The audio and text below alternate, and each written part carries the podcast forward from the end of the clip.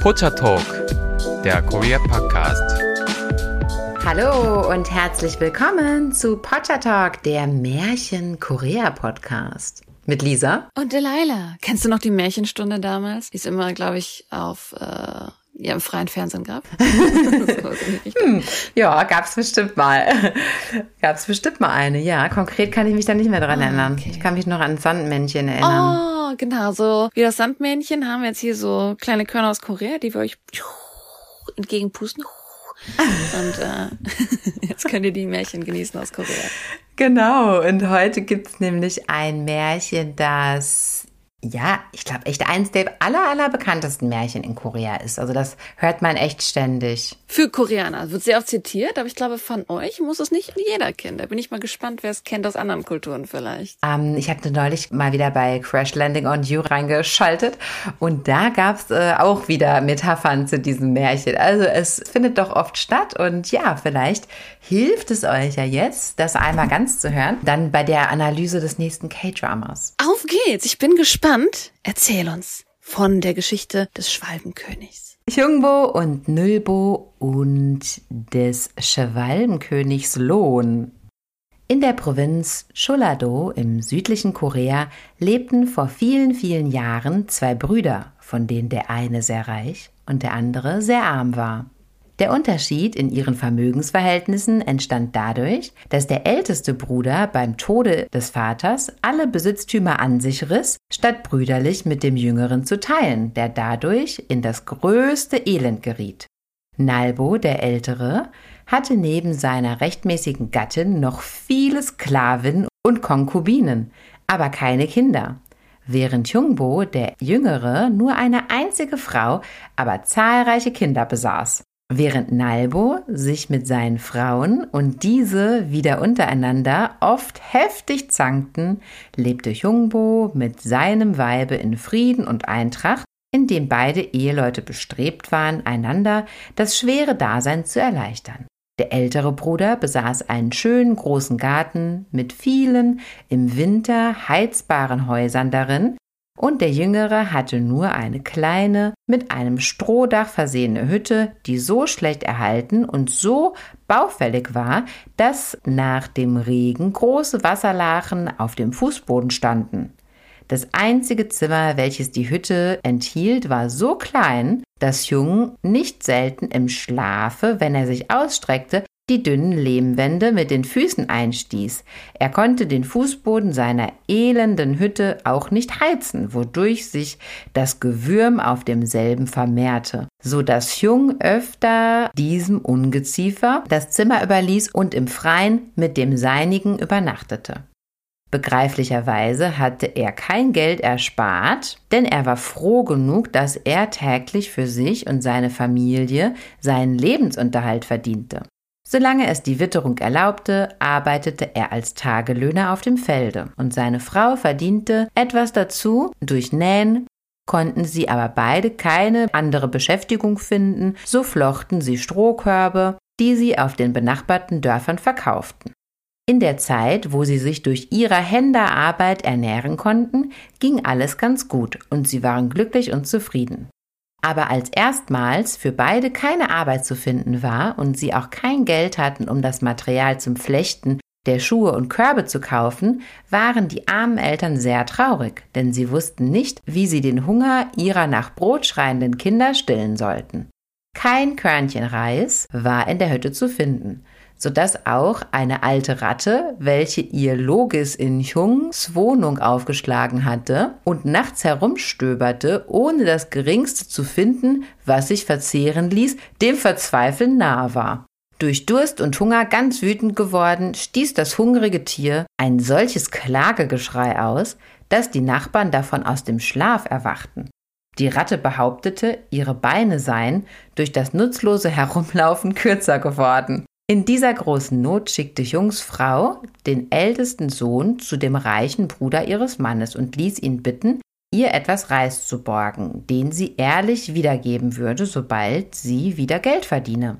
Der Knabe entschloss sich nur zögernd, den Auftrag seiner Mutter auszurichten, denn sein Onkel nahm nicht Notiz von ihm, wenn er ihm auf der Straße begegnete und erwiderte nie seinen Gruß, so dass er fürchtete, man würde ihn durchprügeln, wenn er das Haus desselben beträte. Aber dem Befehl der Mutter musste gehorcht werden, und so machte er sich schweren Herzens auf dem Weg zu seinem Onkel. Vor dessen Gehöft angekommen, sah er auf dem Felde wohlgenährte, wertvolle Kühe. Die Schweineställe waren gut gefüllt und ganze Hühnervölker trieben ihr Wesen im Hofe. Aber der Onkel hielt auch viele große Hunde, die wütend bellten, als sie ihn erblickten und auf ihn zustürzten und ihm die Kleider vom Leibe rissen. Der Knabe hatte große Angst und wollte schon wieder davonlaufen, als ihm die große Not zu Hause einfiel.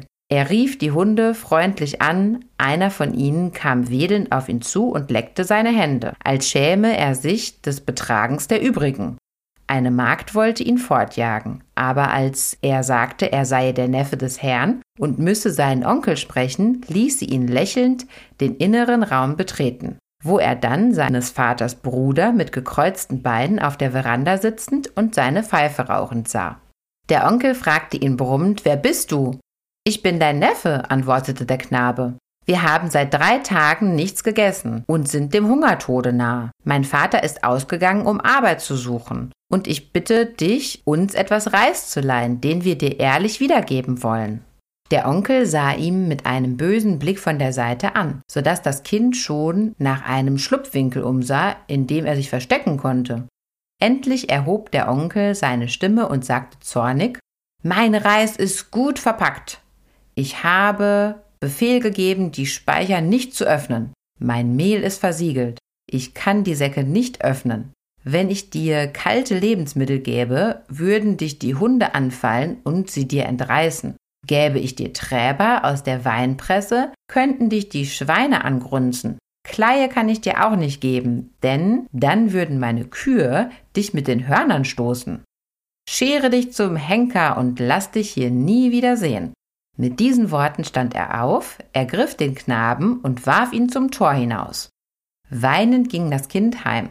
Seine Mutter erwartete seine Rückkehr mit Sehnsucht, denn sie tröstete die weinenden Kleinen damit, dass sie ihnen sagte, der älteste Bruder würde ihnen vom Onkel etwas zu essen bringen. Als sie die Tränen in den Augen des Sohnes bemerkte, fragte sie ihn besorgt, hat dich der Onkel geschlagen? Nein, antwortete das Kind. Er war nicht zu Hause, er ist geschäftlich verreist, denn er wollte seine Mutter nicht die volle Wahrheit sagen, um sie nicht noch mehr zu betrüben. Auch schämte er sich wegen des schlechten Betragens seines Onkels. Dann bleibt uns nichts anderes übrig, als zu sterben, dachte die Mutter. Doch in diesem Moment fiel ihr ein, dass sie noch ein paar Strohschuhe hatte. Diese ging sie hin zu verpfänden und kaufte für den Erlös Reis. Nachdem die Kinder sich gesättigt hatten, gingen sie zum ersten Mal nach langer Zeit fröhlich schlafen. Die arme Mutter aber gedachte mit der alten Sorge der nächsten Tage. Am Abend spät kehrte Chung zurück. Er hatte auf dem Berge Reisig gesammelt und verkaufte und löste nun mit dem gewonnenen Gelde die Strohschuhe wieder ein und kaufte für den Rest Lebensmittel. Das Glück schien sich wieder zu nähern, denn am nächsten Tag fand die Mutter Beschäftigung mit Näharbeiten und der Vater konnte einem Reisenden das Gepäck tragen, wofür er reichlich Bezahlung und eine gute Mahlzeit erhielt. Dann bekam er von einem Geschäftsmann den Auftrag, einen wichtigen Brief zu besorgen, an dessen schneller Beförderung viel gelegen war und wofür er sehr gut bezahlt wurde. Als er von seinem Botengang zurückkam, hörte er, dass ein sehr reicher Mann vom Polizeihauptmann fälschlich angeklagt und ins Gefängnis geworfen sei und dort nun öffentlich durchgeprügelt werden sollte, wenn er dem Beamten nicht eine große Summe Geld zahlte.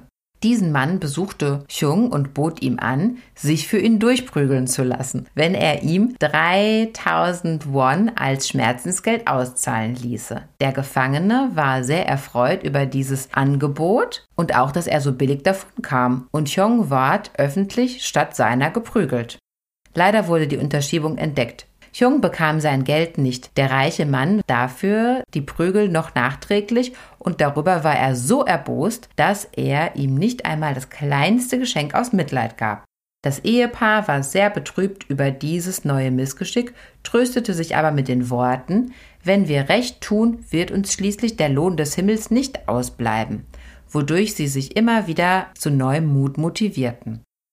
Der Frühling zog bald nach dieser Begebenheit ins Land und mit ihm kamen die Schwalben, welche sich Nester im Dachfirst der Hütte bauten. Es ist mir leid um die armen Vögel, sagte Jung zu seinem Weibe, dass sie sich gerade an unserem Dach anbauen, denn unsere Hütte ist so schlecht, dass sie uns nächstens über dem Kopf zusammenstürzen wird. Die Schwalben hatten bald ihre Nester voll Junge. Jung freute sich mit seinen Kindern über die Tierchen und fütterte sie von dem wenigen, was sie selbst hatten, so dass alte und junge bald ganz zahm wurden und zutraulich vor der Hütte herumhüpften. Eines Tages saß Jung vor seiner Hütte, als eine große Schlange so schnell hervorkroch, dass sie mehrere von den jungen Schwälbchen erhaschte, ehe er aufstehen und sie daran hindern konnte.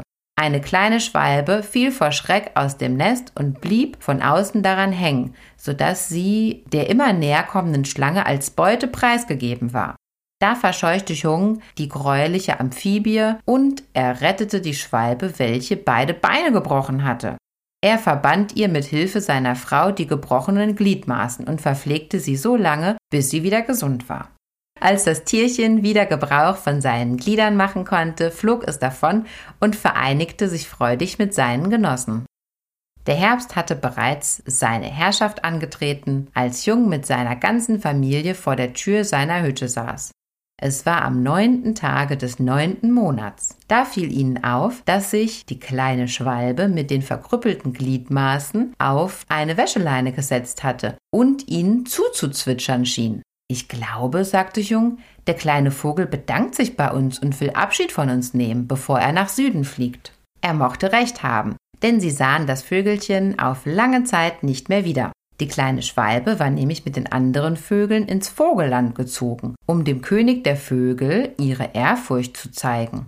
Als dieser die kleine, krummbeinige Schwalbe erblickte, fragte er sie nach der Ursache der Verunstaltung und erfuhr nun, dass sie beinahe von einer Schlange gefressen worden wäre, aus Furcht aus dem Nest gefallen und mit gebrochenen Beinchen von außen daran hängen geblieben war bis sie von einem sehr armen, aber sehr guten Mann gerettet und gepflegt worden war. Der Vogelkönig war über die Gutherzigkeit des armen Mannes gegen einen seiner Untertanen sehr erfreut und gab der Schwalbe ein Samenkorn, auf welchem goldene Schriftzeichen standen. Dieses Korn, welches zu einer Kürbisart gehörte, sollte sie im Frühjahr ihrem Wohltäter mitbringen. Nach dem Herbst war der Winter ins Land gezogen und ihm folgte soeben der Frühling. Wäre es möglich, so könnte man annehmen, dass Jung in der Zeit, in der wir nichts von ihm hörten, noch ärmer geworden sei. So jämmerlich und erbärmlich war sein Aussehen, als er an einem sonnigen Frühjahrsmorgen fröhliches Vogelgezwitscher vernahm. Wer beschreibt sein Erstaunen mehr als er, sich dem Sänger umschauend, seinen kleinen Pflegling vom vorherigen Jahr erkannte. Das Vögelchen schien ordentlich froh darüber zu sein, dass es die Aufmerksamkeit Jungs auf sich gelenkt hatte und von ihm augenscheinlich auch wiedererkannt wurde.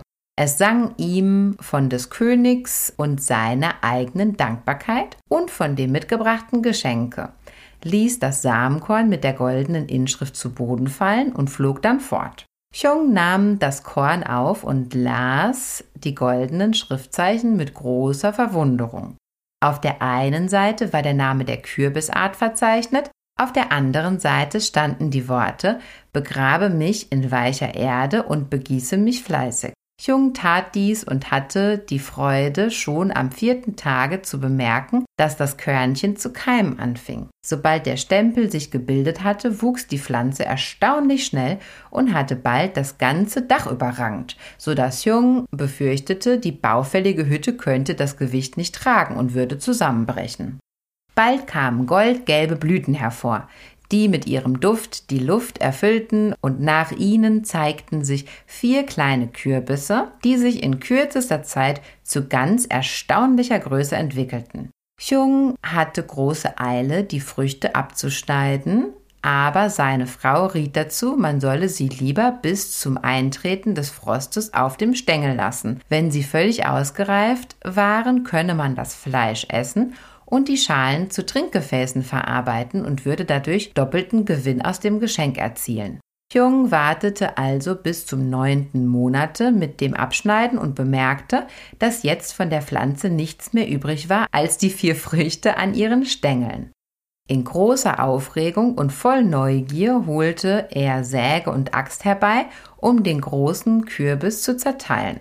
Nach stundenlanger Arbeit war dies geschehen. Der Kürbis fiel in zwei Hälften auseinander.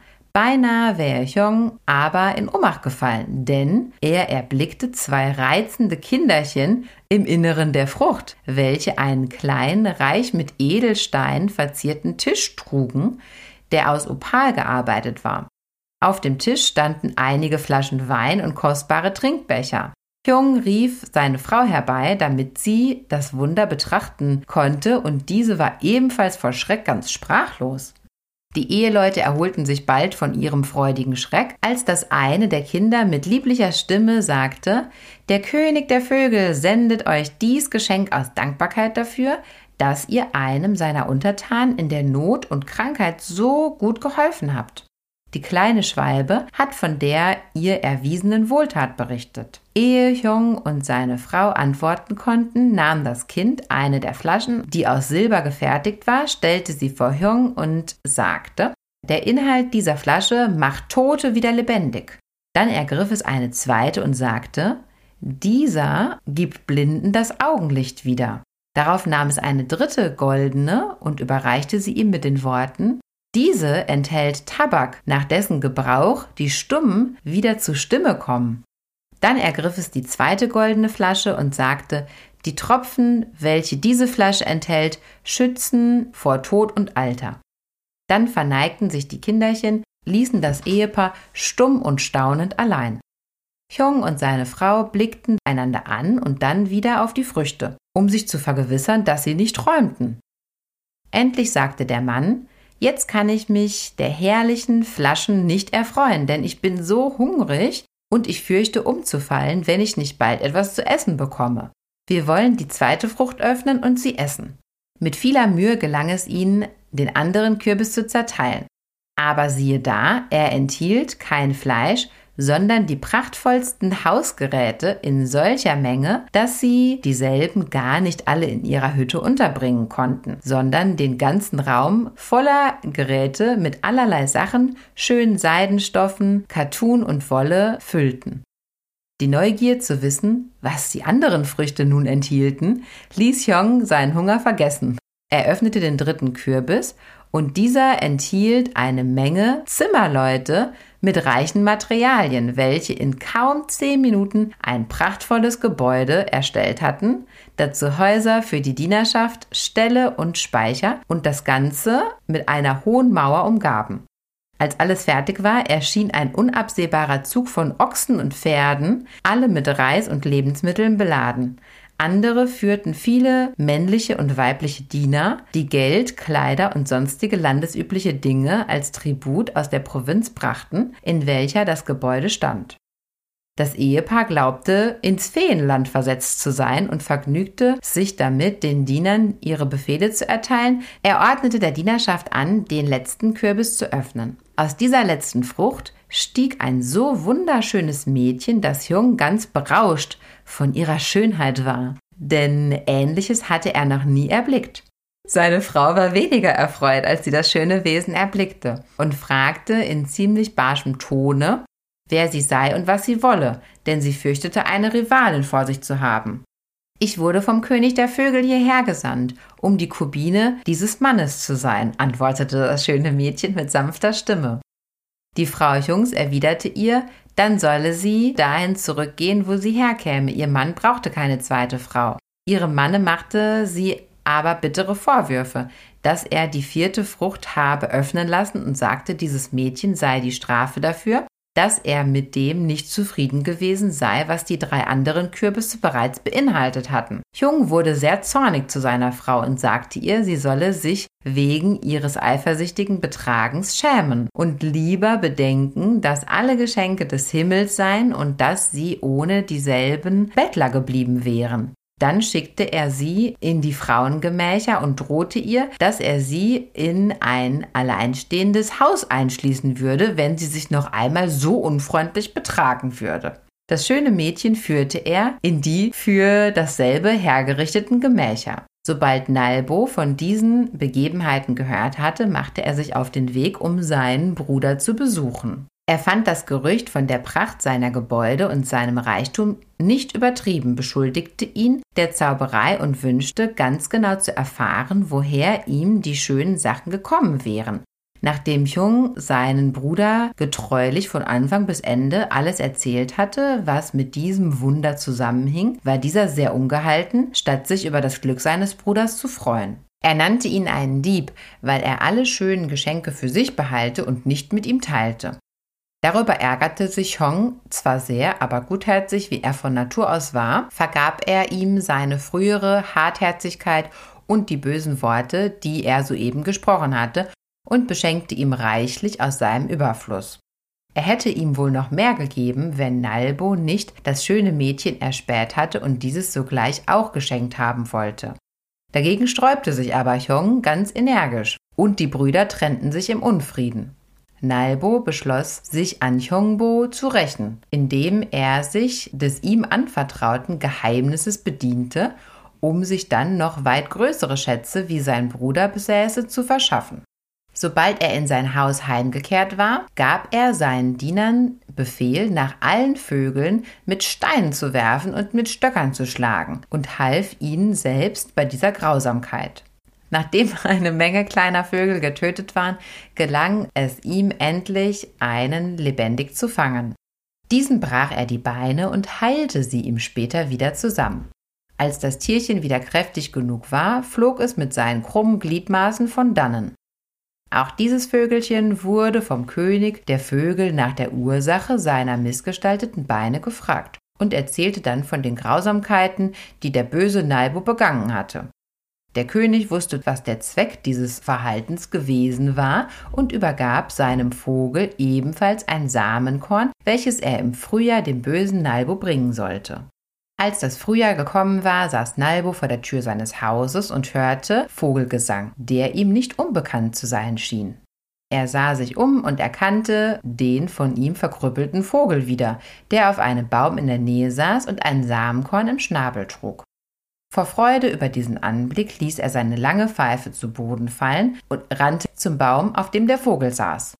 Er war so eilig, dass er vergaß, die Schuhe anzuziehen und seine neuen Strümpfe arg beschmutzte, indem er über den feuchten Erdboden lief. Der Vogel ließ das Samenkorn fallen, als Nalbo dicht an ihn herangekommen war und schwang sich dann in die Lüfte. Der habgierige Nalbo nahm das Körnchen auf, pflanzte es eigenhändig ein und verfuhr dabei ganz so, wie die Schriftzeichen darauf andeuteten. Die Pflanze, welche sich daraus entwickelte, wuchs noch viel schneller als im vorherigen Jahre diejenige, die Jungbo hatte. Sie war so stark und mächtig, dass sie alsbald das ganze Haus, die Ställe und Speicher überwucherten, so dass Nalbo Angst bekam, seine Gebäude würden dem Gewicht unterliegen. Auch hatten sich nicht vier, sondern zwölf Kürbisse entwickelt, die so groß waren, dass man sie auf dem Dach befestigen musste, weil sie sonst heruntergerollt wären. Der überglückliche Besitzer musste nun Leute zusammentrommeln, um die Früchte des Nachtes zu bewachen. Denn seitdem der Ursprung von Jungs Reichtum bekannt geworden war, wollte jedermann einen solchen Kürbis haben und Nalbo befürchtete, bestohlen zu werden. Diese Leute kosteten ihn eine große Summe Geld, und die schweren Früchte traten dem Dach und dem Gemäuer viel Schaden zu. Die Ranken krochen unter den Ziegel, nach Sand suchend und hoben viele Steine aus dem Gefüge. Von den Mauern fiel der Kalk ab, denn sie gaben unter der Wucht der Pflanze nach und bekamen große Risse. Durch den vom Dache abfallenden Kalk wurden die Zimmerdecken, welche von Papier waren, beschädigt und der Regen tropfte in das Innere der Räume. Dies alles konnte Nalbo aber nicht die Vorfreude verringern, die er dann an die Schätze dachte, welche aus den ausgereiften Kürbissen kommen würden. Endlich war der Tag herangekommen, an welchem die reifen Früchte von vielen Arbeitern von den Dächern und Tauen herabgelassen wurden Nachdem Nalbo alle Kürbisse in seinem innersten Hof aufgestapelt hatte, schickte er alle Arbeiter fort, behielt nur einen Zimmermann und seinen Gesellen bei sich, die ihm beim Öffnen der Früchte helfen sollten, und verschloss die Tore seines Hauses. In Erwartung der schönen Sachen, die er nun bald besitzen würde, fühlte sich Nalbo so großmütig und zufrieden, dass er dem Zimmermann die verlangten tausend Won für seine Arbeit bewilligte, obwohl er mit 50 Won reichlich bezahlt gewesen wäre. Die Zimmerleute machten sich daran, die ersten Kürbisse zu zersägen. Bald war die Arbeit geschehen und der Kürbis lag in zwei Hälften da.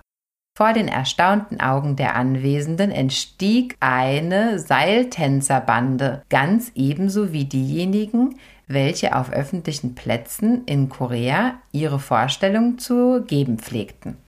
Auf eine solche Überraschung war Nulbo freilich nicht vorbereitet, er machte aber gute Miene zum bösen Spiel und sah zu, wie die Seiltänzer ihre Vorstellung gaben, so gut es eben in dem beschränkten Raume ging.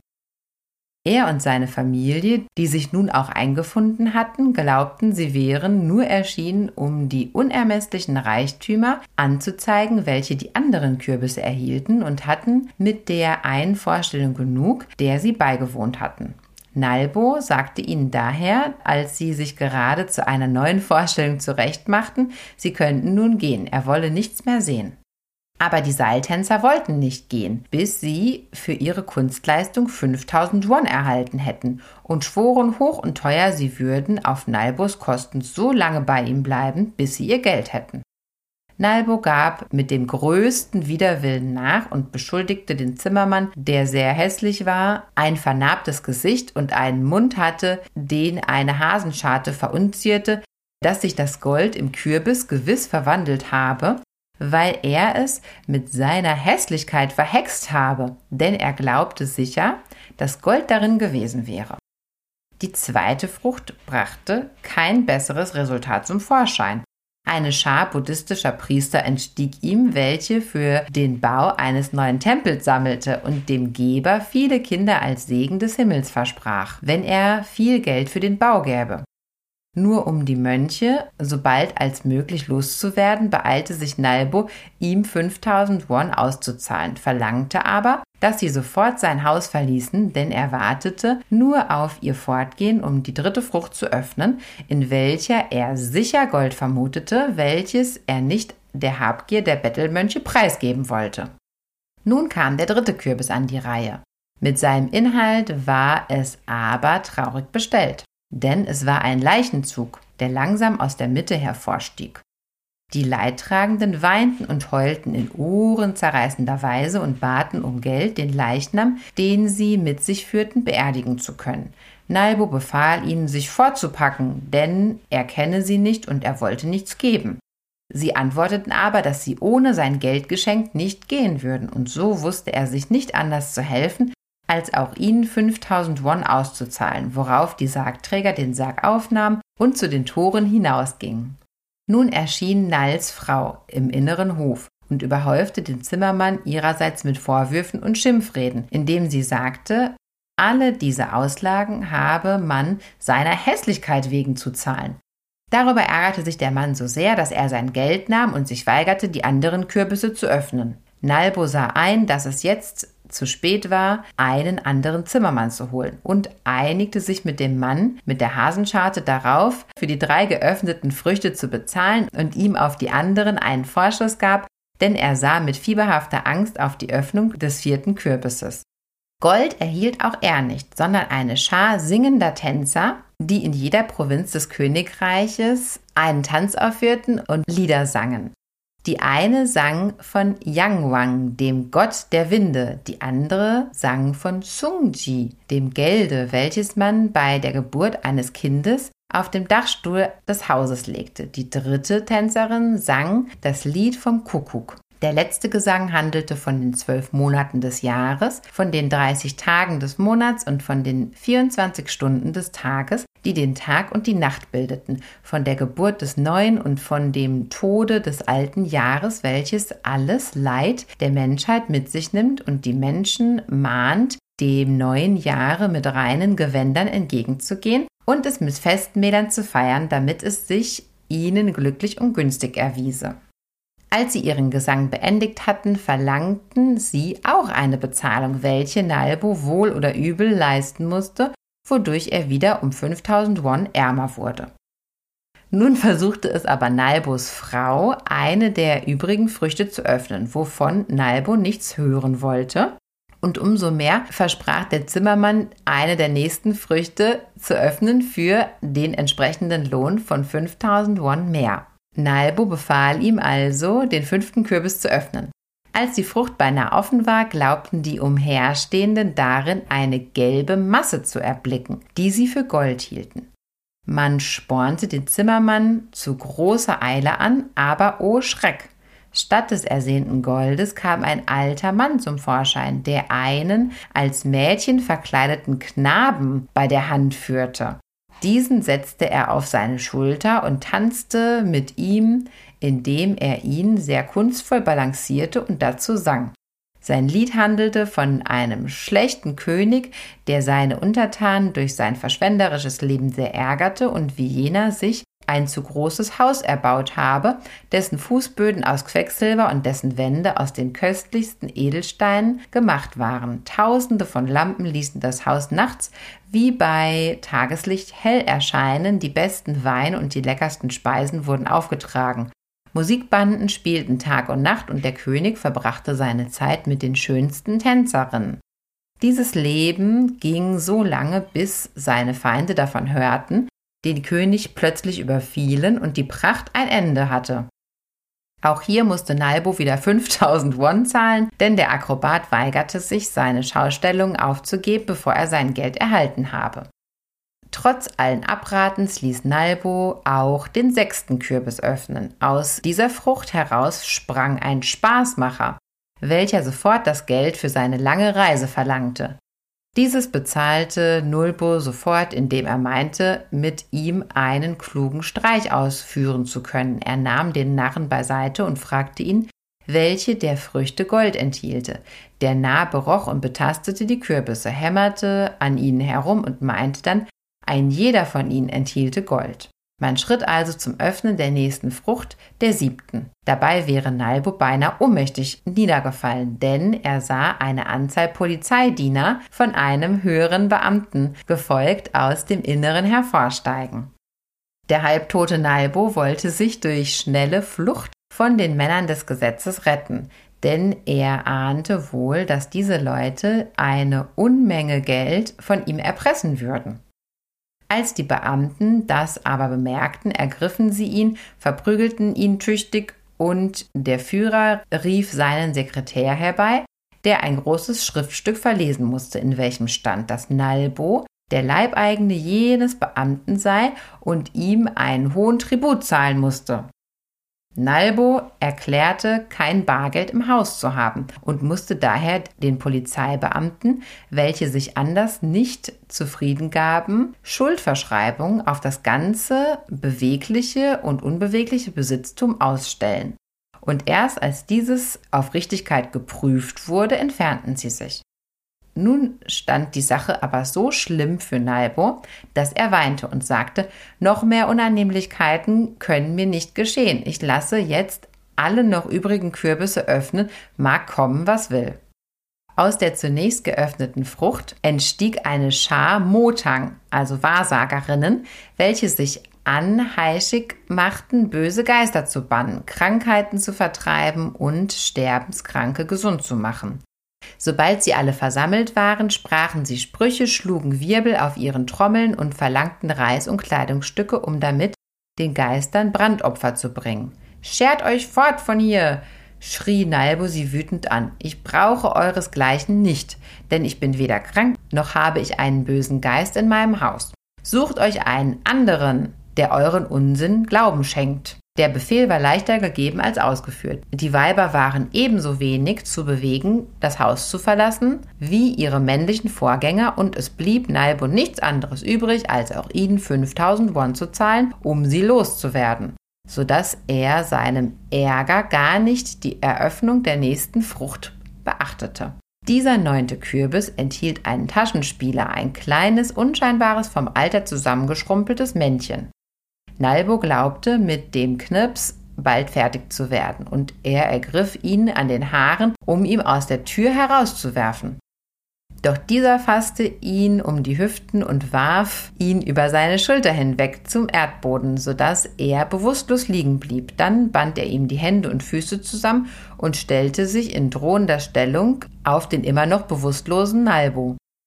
Nalbos Frau beeilte sich, den kleinen Unhold 5000 Won zu geben, damit er das Leben seines Mannes verschonte. Aus dem zehnten geöffneten Kürbis kam eine Menge blinder Bettler, welche ihren Weg mit langen Stöcken, auf die sie sich stützten, entlang tasteten und ihre glanzlosen, toten Augen gen Himmel richteten. Sie läuteten mit ihren Glocken und sangen dazu ein Lied von vier guten Geistern, welche an den vier Ecken des Weltalls stehen dann schüttelten sie ihre Würfelbecher und Nalbo in tausend Ängsten. Sie möchten ihm Tod oder sonstiges Unheil verkünden, zahlte ihnen schnell eine große Summe Geld und seufzte erleichtert auf, als sie endlich fort waren. Bei dem nächsten Kürbis wollte Nalbo sehr vorsichtig zu Werke gehen, jedoch genügte schon der kleinste Einschnitt, um die Schade zu sprengen und einen Riesen ausstiegen ließ. Seine Stimme klang wie Donner und er machte nicht viel Federlesen mit dem todbleich gewordenen Nalbo, sondern warf ihn einfach wie ein Bündel Flicken über die Schulter und machte Miene, mit ihm davonzugehen. Nals Frau kniete vor dem Riesen auf die Erde, flehte ihn an, ihren Mann nicht fortzuschleppen und versprach, seine Forderungen zu erfüllen. Auch er begehrte 5000 Won und war mit viel Brummen, welches wie Meeresbrausen ertönte, mit einem Schuldschein zufrieden, denn bares Geld war nun gar nicht mehr im Haus. Der Zimmermann, den diese letzte Erscheinung nun sehr ängstlich gemacht hatte, verlangte den Rest des versprochenen Geldes und wollte gehen. Doch nachdem Nalbo ihm dieses bezahlt hatte und noch ein extra Geschenk gegeben hatte, machte er sich daran, den letzten Kürbis zu zersägen, da Nalbo die Hoffnung darin, etwas Wertvolles zu finden, nicht aufgeben wollte. Kaum setzte der Mann die Säge an, als die Frucht wie von selbst aufplatzte und den ganzen Raum mit so fürchterlichem Gestank erfüllte, dass alle Anwesenden so schnell wie möglich davonliefen. Dieser Gestank verhüllte bald wie ein Nebel das Gebäude und trieb alle Bewohner ins Freie. Ein ungeheurer Wind erhob sich und warf alle Häuser, Speicher und Ställe um. Was nicht umfiel, zerstörte ein Feuer, welches nun ausbrach und auch alle Mauern emporzüngelte. Nalbo stand mit den Seinen von ferne und betrachtete schweren Herzens die Zerstörung seines Besitztums, ohne etwas retten zu können. So brachte das Samenkorn des Vogelkönigs Glück und Segen für Jung, den guten, ehrlichen Mann, aber Pein und Unglück für Nall, den hartherzigen Bruder.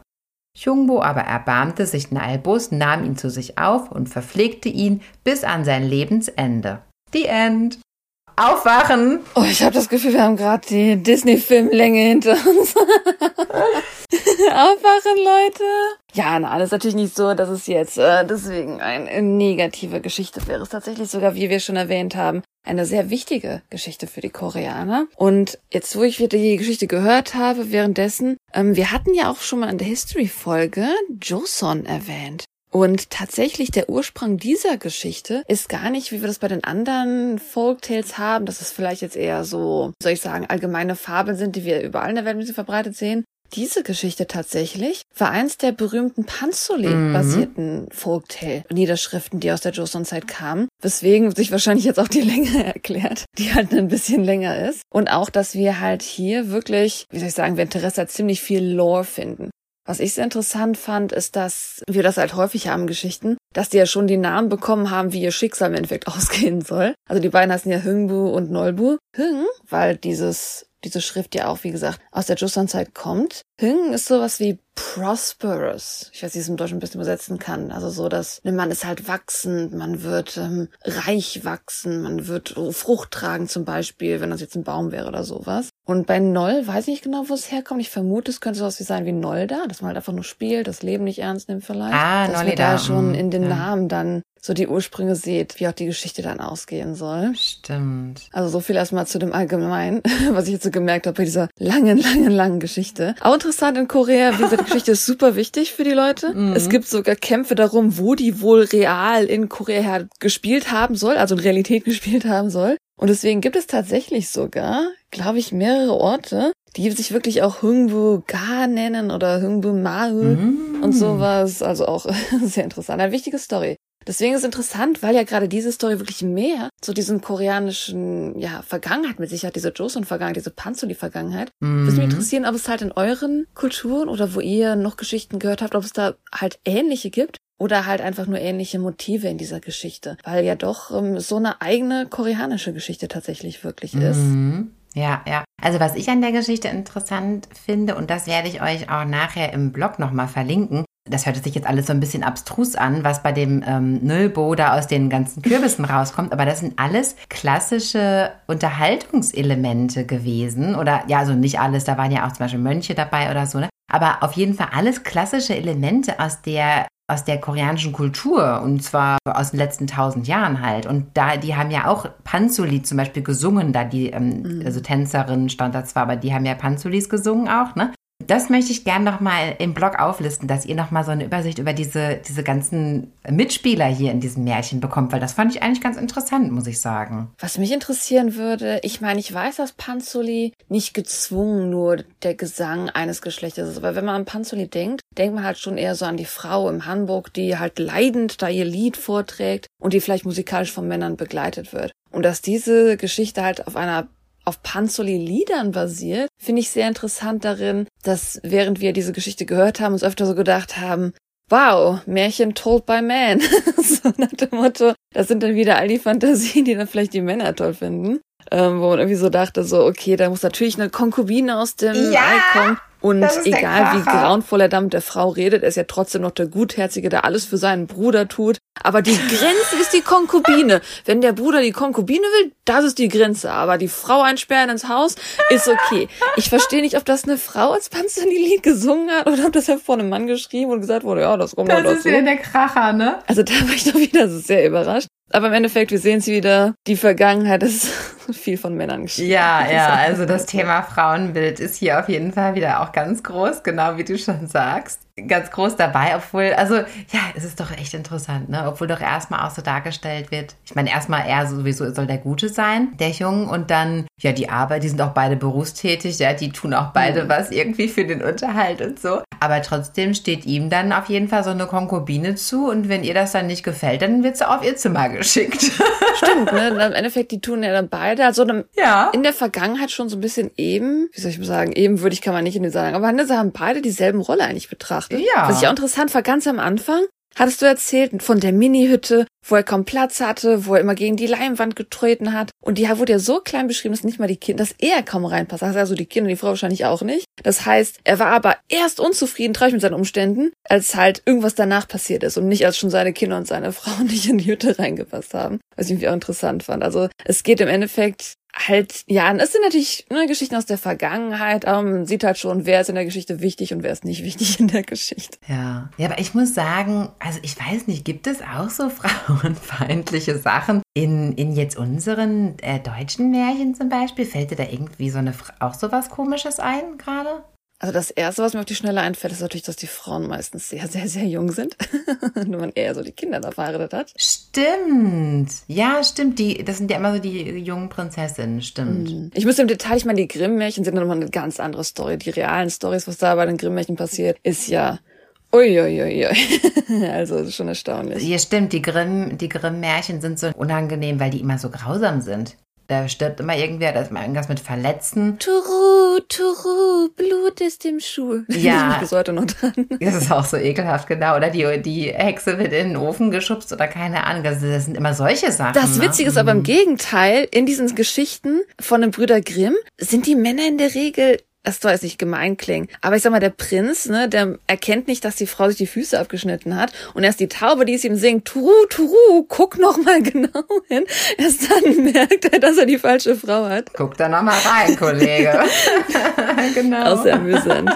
Ich sag mal gut, man kann nicht wirklich sagen, dass die oh allgemeine Botschaft natürlich hier war, ne, sei gutherzig bis zum Ende. Er hat ja trotzdem seinem Bruder bis zum Ende geholfen. Der Frau natürlich gedroht, sie anzusperren, aber dem Bruder bis zum Ende geholfen. Und der Schwalbe ging es auch sehr hm, gut. Hm, genau. Und auf jeden Fall äh, sehen wir schon daran, dass natürlich die Moral von diesen Geschichten immer so ein bisschen ist. Ne? Die guten Menschen im Leben, obwohl er von seinem Namen ja schon bestimmt war als der Gute im Leben. Aber na, die guten Menschen im Leben, die sind halt immer gut und ähm, die machen ja auch nie was falsch. Und man ist gut, solange man anderen hilft, egal was die anderen einem getan haben. Und ich finde das ein bisschen interessant. Natürlich, das war jetzt die extreme Erklärung. Aber im Endeffekt nur die Kurzerklärung ist, es ist gut, anderen Menschen zu helfen. Egal, was jetzt die Situation war. Ich finde das interessant im Kontrast mit der heutigen koreanischen Kultur, die jetzt natürlich nicht unhöflich ist, auf gar keinen Fall. Aber wenn man Leute sieht auf der Straße, die Hilfe brauchen, ist die mhm. Regelreaktion der Koreaner von der Gesellschaft her, mh, hm, besser nicht einmischen, besser nicht involviert sein. Das finde ich das sehr amüsant. Das, das ist vielleicht in Deutschland auch gar nicht mehr anders heutzutage. Ich glaube, was ich habe gehört, in Deutschland helfen die Leute auch nicht mehr, aber es kulturell ist noch ein bisschen stärker in Asien, dass man sich in Probleme anderer Menschen nicht einmischen will. Und deswegen finde ich es immer sehr interessant, wenn wir diese Märchen sehen, immer wieder sagen, oh, helf Leuten, helf Leuten, aber das ist dann doch eher minimiert auf die Familie eigentlich. Mm, eher im Familienkreis, ja, das stimmt, genau. Es ist wieder sehr interessant gewesen. Ich habe jetzt, also das war jetzt sehr lang, ich habe jetzt die Originalversion von diesem Märchen halt vorgelesen. Es gibt da auch so eine kürzere Version, wo meines Wissens nach, wo dann der jeweils nur ein Kürbis geöffnet wird und dann kommen bei dem einen kommen dann Gold raus ah. und bei dem ah. ähm, Nalbo kommen dann kommen dann so Dokebis raus, also diese koreanischen Trolle da und äh, hauen dem dann eins mit der Keule mm. auf die hm. Rübe irgendwie. Also so eine Version kenne ich auch, die wäre jetzt etwas kürzer gewesen. Aber das ist jetzt das traditionelle Märchen. Also diese Version ist jetzt auch schon tatsächlich hier irgendwie 100 Jahre, vor 100 Jahren übersetzt oder deshalb war das auch ein bisschen altmodisches Deutsch an manchen Stellen. Ähm, genau. Das haben wir gemerkt. Ich hoffe, ihr habt es bis jetzt noch hindurch ausgehalten. Mit allen Details. Ich habe kein Detail ausgelassen. Und ich bin mal gespannt, was ihr dazu zu sagen habt oder was ihr sagt, was wir falsch gesehen haben. Da bin ich auch mal gespannt, von euch zu hören. Genau. Und vielleicht findet ihr auch, dass die Frau zurecht aufs Zimmer geschickt wird. Was ist die auch so aufmüpfig? Dann könnt ihr alle ausschalten hier. Okay, also vielen Dank fürs Zuhören. E-Mail gerne an pottertalk.gmail.com. Schaut bei uns auf Instagram vorbei oder auf unserem Blog pottertalk.de. Yay! Dann wünsche ich noch einen schönen Morgen, einen schönen Mittag, einen schönen Abend. Tschüssi! Tschüss, Anjong!